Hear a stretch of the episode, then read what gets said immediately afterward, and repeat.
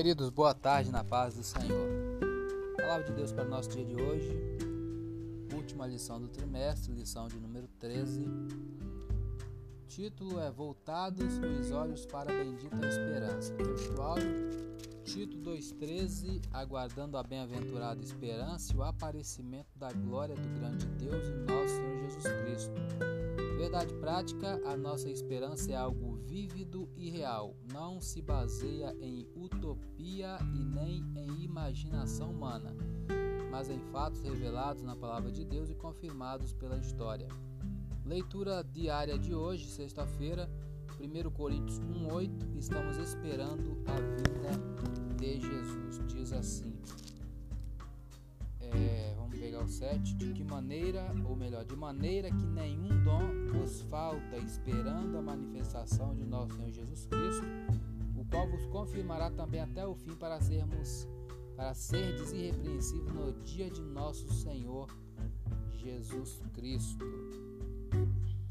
Vamos ler o 9 também. Fiel é Deus, pelo qual foste chamados para a comunhão de seu Filho Jesus Cristo, nosso Senhor. Comentário Paulo garantiu aos crentes coríntios que Deus deveria achá-los irrepreensíveis por ocasião da volta de Cristo.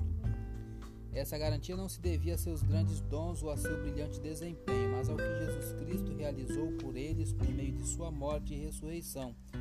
Todos os que receberam o Senhor Jesus como seu Salvador e vivem submissos ao seu senhorio serão considerados inocentes quando ele voltar.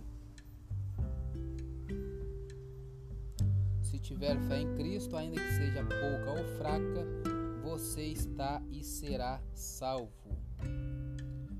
É, pegando uma referência aqui, 1 Tessalonicenses 3,13.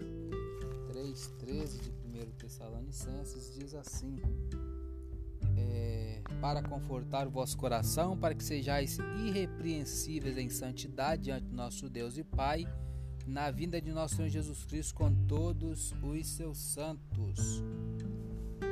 É, ainda outra referência no mesmo livro, 1 Tessalonicenses 5, 23, que diz: E o mesmo Deus de paz vos santifique em tudo, e todo o vosso espírito e alma e corpo sejam plenamente conservados e irrepreensíveis para a vinda de nosso Senhor Jesus Cristo.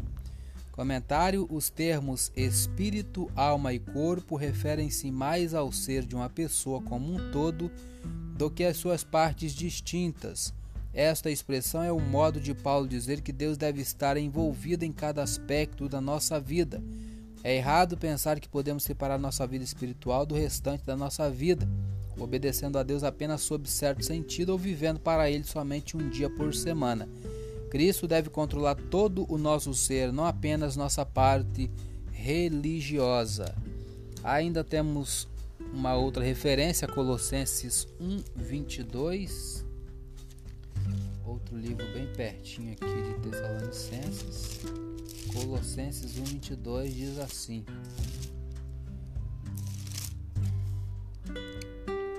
pegar o 21 como referência. A vós também, que no outro tempo erais estranhos e inimigos no entendimento pelas vossas obras mais, agora contudo vos reconciliou no corpo de sua carne pela morte, para perante ele vos apresentar santos e irrepreensíveis e inculpáveis. Comentário. A fim de responder à acusação de que Jesus era apenas um espírito e não um ser humano verdadeiro, Paulo explicou que o corpo físico de Jesus realmente morreu Jesus sofreu a morte completamente como um homem para que nós pudéssemos estar seguros de que ele morreu em nosso lugar. Jesus também enfrentou a morte como Deus, assim podemos estar seguros de que seu sacrifício foi completo e que ele verdadeiramente removeu os nossos pecados. Ninguém é suficientemente bom a ponto de salvar a si mesmo. Se quisermos viver eternamente com Cristo, devemos depender totalmente da graça de Deus. Isso é válido para assassinos ou para cidadãos honestos e trabalhadores.